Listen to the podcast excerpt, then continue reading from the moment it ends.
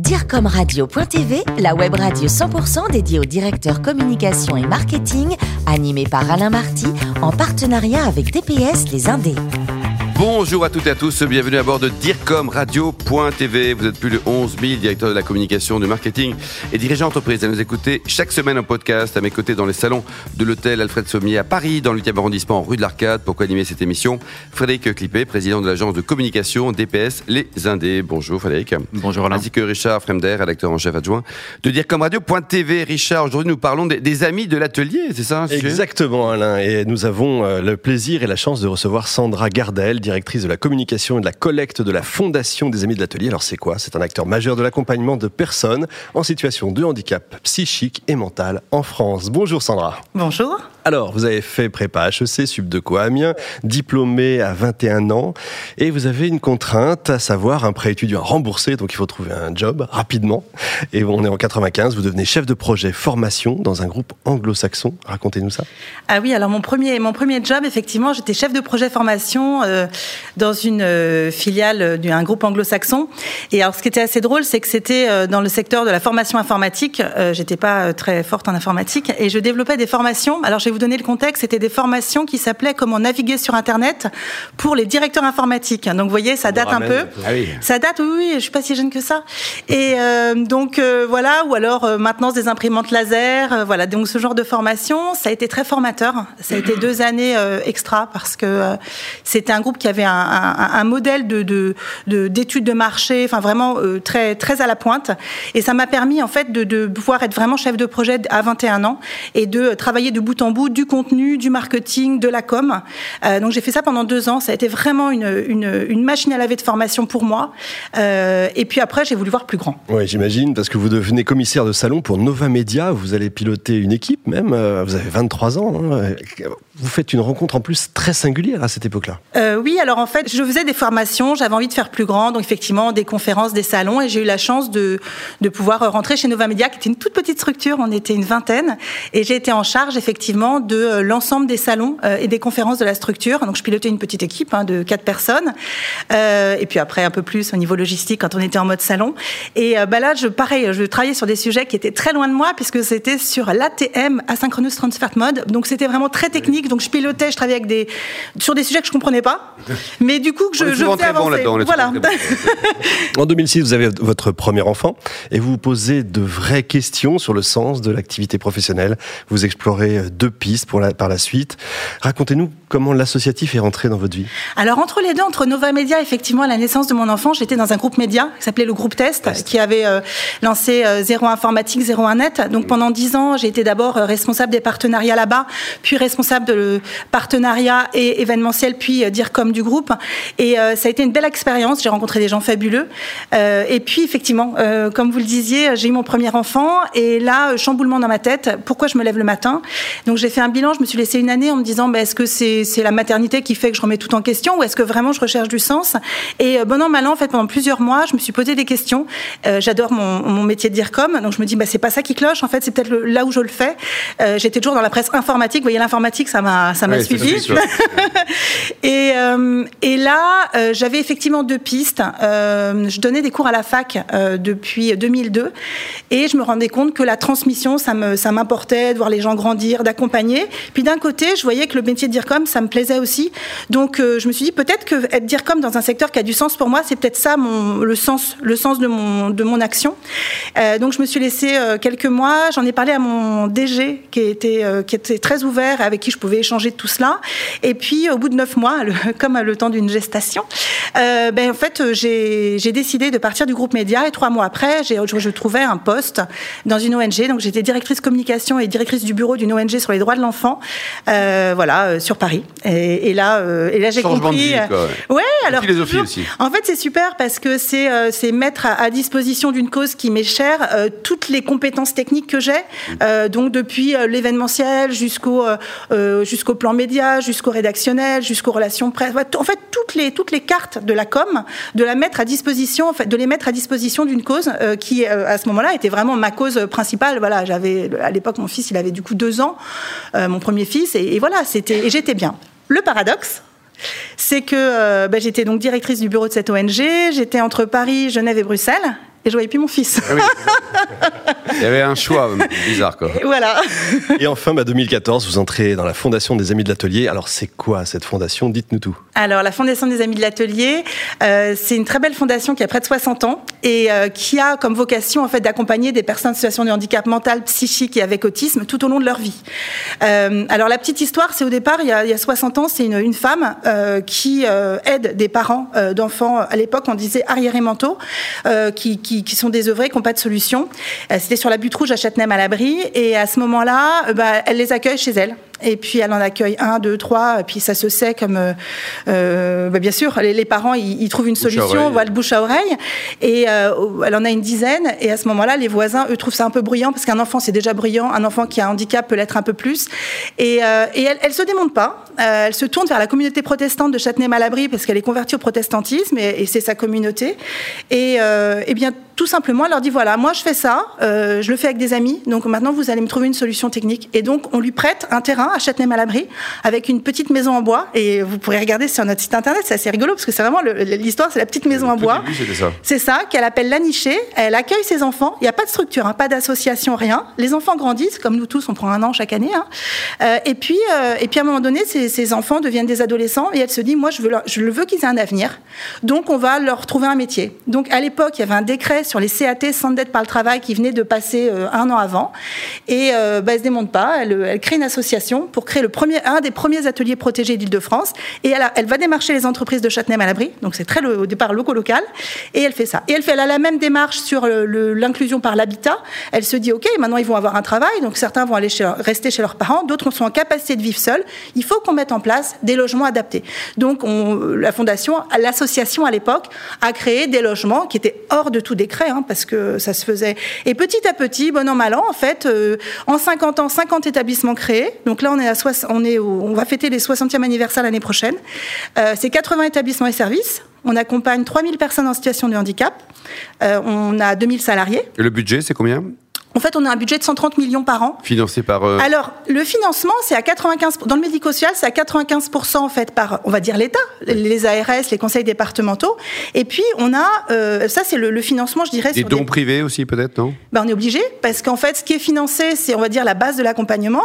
Et comme on a une exigence sur l'accompagnement en matière d'inclusion, en matière d'insertion, en matière de citoyenneté, et tout ça, c'est pas financé par l'État. Donc, il faut Donc, de l'argent de par ailleurs, quoi. Et ben ça, ça fait partie de mon job, en fait. C'est-à-dire que autant j'ai une part de communication, on va dire, traditionnelle. J'ai une part de communication très institutionnelle, avec le plaidoyer, avec le lien avec, euh, mmh. bah, par exemple, Madame Cluzel, etc. Et puis, on a euh, tout l'axe développement, Marketing la collecte. Voilà. Alors, c'est vrai que nous, dans le secteur, on ne parle pas de marketing.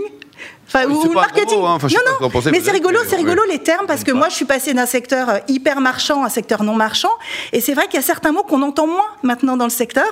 Alors, on va parler de marketing direct, et quand on va parler de manière plus générale de marketing, on va plutôt parler de collecte au sens de collecte. général. Bon, c'est plus noble, Frédéric. non, non, il n'y a pas de problème là-dessus. Alors, quand on est euh, dire comme d'une fondation comme la vôtre, comment fait-on pour engager les publics sur un sujet aussi sensible?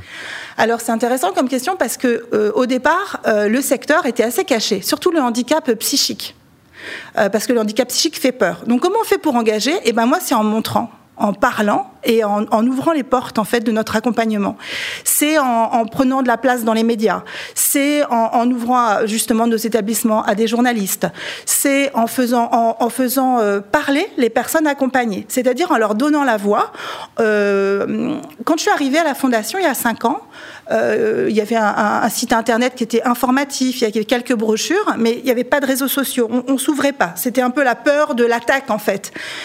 Moi, ma vision, c'était pas ça. Ma vision, c'est que l'inclusion, pour, pour privilégier l'inclusion et l'insertion, il faut déjà être connu. C'est-à-dire que, donc, c'est déjà montrer qui on est. Et donc, qui on est, c'est à travers les usagers. Qui sont les personnes qu'on accompagne?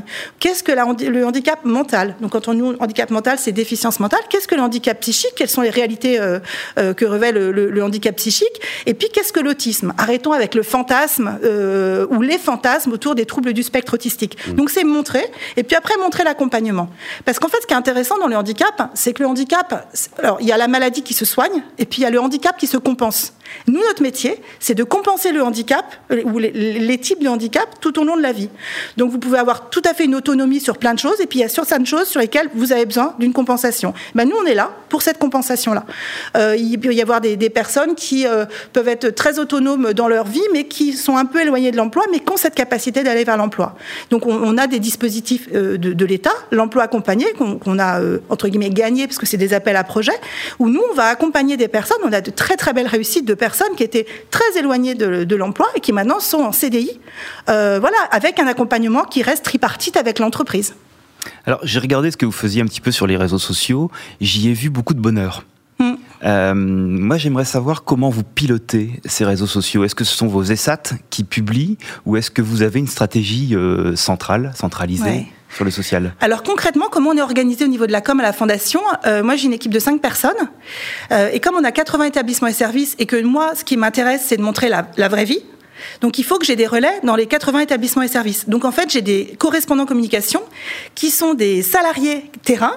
Donc ça peut être des psychomotes, euh, ça peut être des assistantes administratives, ça peut être ça. Que je, je donc vraiment tout type de profil, des chefs de service, euh, des, des psys, euh, des psychiatres de chez nous, qui endossent, qui, qui, qui acceptent d'endosser ce rôle de, de, de, de, correspondant communication et qui se, sont un peu le garant de l'information ascendante et descendante dans les établissements afin de pouvoir nous donner les informations. Donc ça c'est nous, on le pilote et on forme, parce que du coup, l'intérêt, c'est aussi de monter en compétence ces personnes sur les attendus. Notamment, je pense à quelque chose d'assez basique pour nous tous dans la com, mais les droits photos. Les droits photos, c'est important. Mais quand on parle de personnes en fragilité, c'est mais mille fois plus important. Donc même si, euh, par exemple, Alain, usager d'un de nos établissements, a donné son droit photo sur trois ans, même si c'est signé, c'est pas grave, faut quand même vérifier que. Ça c'est le côté juridique. Hmm. Mais moi j'ai le côté humain derrière. J'ai pas envie que Alain, il soit dans une période où il est un peu plus fragile et qui décompense parce qu'il voit sa photo sur un kakémono. Et ça pour moi c'est hyper important. Donc on se donne une surcharge de travail. Heureusement qu'on a ce réseau des correspondants communication. Mais pour moi c'est la base. Et ça fait cinq ans que je, je, je suis à la fondation et ça fait cinq ans qu'on fonctionne comme ça. Et du coup ça fonctionne hyper bien. Et, du coup, c'est assez drôle, c'est que les usagers veulent être pris en photo. Alors quand je suis arrivée, personne ne voulait être pris en photo. Et j'ai aussi une autre chose sur les droits photo. Voilà, c'est que en 5 ans, donc euh, si euh, vous regardez sur le site internet nos publications, des photos, on en utilise une centaine par, même plus, 200 par mois. Euh, d'abord, tous, tous les droits photos sont calés, mais avant, j'avais du mal à avoir des personnes qui voulaient bien être prises en photo. Et là maintenant ils demandent quoi, ils sont candidats quoi. maintenant ils, euh, nous envoient des mails pour dire est-ce que je pourrais faire la couverture? Sandra, vous nous parliez tout à l'heure de la nécessité de collecter des fonds complémentaires par rapport à ce que vous donne l'État. Euh, quels sont vos canaux de collecte euh, privilégiés aujourd'hui pour activer justement cette collecte complémentaire? Alors, euh, c'est pas la collecte grand public déjà parce que euh, c'est une cause qui va finalement toucher en termes de dons euh, les familles, les proches. Donc finalement, c'est une petite, euh, une petite communauté. le crowdfunding, etc. C'est vraiment compliqué dans notre secteur et, en échangeant avec mes pairs dans d'autres associations, fondations, on a tous la même problématique. Notre grand canal, c'est vraiment le mécénat. Et le mécénat, c'est vraiment pour moi la bouffée d'oxygène actuelle, mais à venir, pour plein de pour plein de projets. donc comme je le disais, c'est l'État qui finance, on va dire, à travers la RS et les conseils départementaux et la DRIL aussi euh, nos, établissements, le mécénat, il va euh, pouvoir financer euh, des joëlettes. Une joëlette, c'est 3800 euros. Euh, la réfection d'une aile autisme adaptée justement aux spécificités de l'autisme, avec des, arrondis, avec des salles de repos, avec des salles de stimulation multisensorielle. Ça, ça coûte 10 000 euros une salle. Euh, le, réaménagement d'une aile autisme, c'est 50 000 euros. On a trouvé un mécène pour ça. Donc, en fait, euh, dès qu'on a un projet qui sort du scope du financement de l'État, euh, on se pose la question du mécénat. Ça va être la réflexion, la réflexion pardon, d'une, d'une salle des familles ou d'une salle d'activité avec une cuisine thérapeutique, avec des plans de travail qui descendent et qui montent. Euh, ça peut être, euh, ça peut être aussi le, financement de, de, projets culturels pour les personnes qu'on accompagne. Voilà. Donc ça, c'est aussi extrêmement important, mais on part toujours du terrain. C'est-à-dire qu'on part du besoin. C'est-à-dire on ne parle pas de se dire c'est quoi notre stratégie. On a des axes. Là, on, a, on commence un nouveau projet 2020-2025, là que je dois le lancer en com euh, là la semaine prochaine, euh, avec des axes. Donc inclusion, insertion, autodétermination, donc la capacité à choisir pour soi, la paire aidance, l'aide aux aidants, euh, familiaux ou autres. Donc ça, c'est des axes. Ok, ça, je vais faire un plaidoyer. Donc ça, c'est le côté un peu institutionnel. Mais concrètement, comment ça se traduit sur le terrain? Ben, Concrètement, sur le terrain, moi j'ai des professionnels qui sont euh, extra en plus. Ah, ça, c'est un truc incroyable dans le, dans le secteur. Vous allez en établissement, oui, vous me parliez de bonheur tout à l'heure, mais moi je vous le dis, je vous invite, si vous voulez, à venir visiter nos établissements. C'est extraordinaire ce qui se fait. Et c'est des, professionnels qui ont la foi en ce qu'ils font. Et, et, eux, ils ont des projets. Ils vont me dire, ben voilà, nous, on a un atelier psychomotricité. Ça fait deux ans qu'on arrive à l'allier un atelier théâtre, mais ça nous coûte 18 000 euros par an. Et, et voilà les indicateurs qu'on a trouvés d'amélioration dans la qualité de vie, la stabilisation des personnes. Donc euh, voilà, c'est toujours du terrain et c'est le mécénat qui est, qui est notre, notre, notre oxygène en fait. Faire de Laurence. Hein. Vos établissements proposent un nombre incroyable de métiers. J'étais surpris de voir le nombre de métiers que vous Nos ESAT Vos ESAT, oui. Euh, comment faites-vous connaître cette offre extrêmement riche aux décideurs locaux, aux entreprises, potentielles clientes, prospects? Alors, les, alors, il y a plusieurs choses. Il y a une communication, on va dire, qui est globale euh, sur, par exemple, la taxe d'apprentissage on, est, peut collecter la taxe d'apprentissage pour former nos travailleurs en ESAT. Donc ça, ça existe depuis trois. Enfin, on est, on est euh, bénéficiaire de la taxe d'apprentissage depuis trois ans. Donc ça, c'est une communication qu'on pilote au niveau du siège. Après, au niveau de la communication sur nos métiers, sur ce qu'on peut apporter aux entreprises, aux particuliers, c'est très euh, lié aux ESAT, à leur euh, à leur tissu local. Donc on va faire une communication dans notre com institutionnel. On va faire une plaquette pour les ESAT, et après, c'est vraiment eux qui vont tisser avec le tissu local, parce que nos établissements, nos ESAT, ils ont effectivement leur fonction qui est toujours en, coordination et en cohérence avec euh, des axes de la Fondation, mais qui sont particuliers. On a un ESAT qui est extraordinaire, qui s'appelle La vie en herbe, à Marcoussis. Euh, c'est la culture euh, de piante bio, tisane, aromate, et on, vend à la vie claire, Naturalia, etc. Donc c'est extra. Vous allez là-bas, alors là en ce moment c'est moins joli, mais vous y allez en mai. Voilà.